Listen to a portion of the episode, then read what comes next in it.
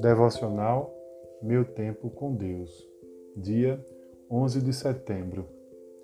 Leitura bíblica, Lucas, capítulo 12, do verso 8 ao 12. E diz assim a palavra do Senhor: Eu lhes digo: quem me confessar diante dos homens, também o Filho do Homem o confessará diante dos anjos de Deus. Mas aquele que me negar diante dos homens será negado diante dos anjos de Deus. Todo aquele que disser uma palavra contra o Filho do Homem será perdoado. Mas quem blasfemar contra o Espírito Santo não será perdoado.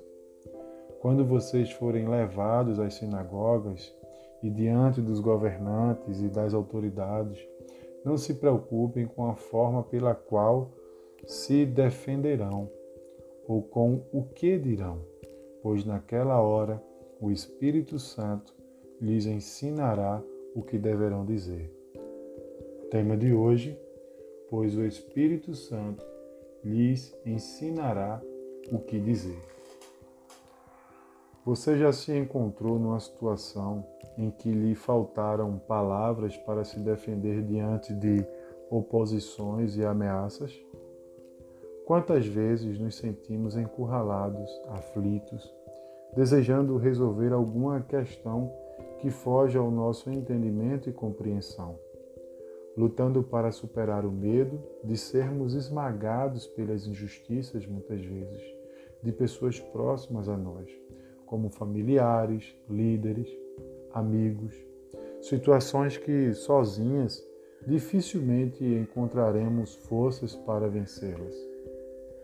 Não somos imunes às aflições e sentimentos negativos, aos maus pensamentos que tentam nos aprisionar em tempos de crise.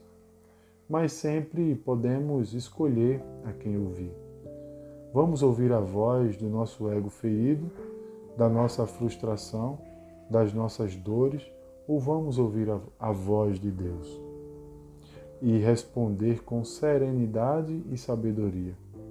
Devemos responder com o que temos recebido dele às situações que nos afrontam. Sempre haverá uma escolha diante de nós. Em momentos assim, podemos recorrer ao Espírito Santo. Ele sabe todas as coisas e conhece as nossas fraquezas e limitações. Ele vem em nosso socorro. Ele é o nosso ajudador, conselheiro, amigo fiel, em quem podemos confiar. Ele nos guiará a toda a verdade. Ele nos ensinará o que dizer quando não soubermos o que falar. Em cada situação que, que foge ao nosso controle, Ele estará conosco, pois habita em nós.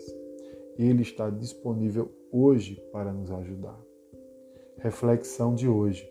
Como você tem se relacionado com o Espírito Santo que habita em você?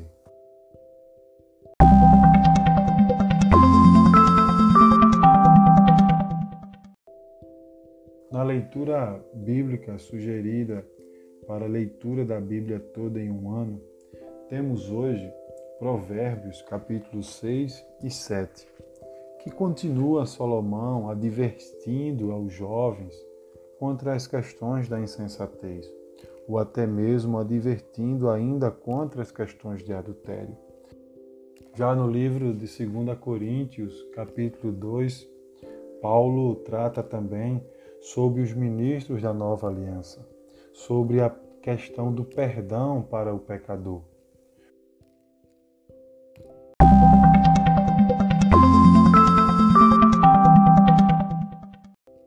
Portanto, continue compartilhando esse devocional.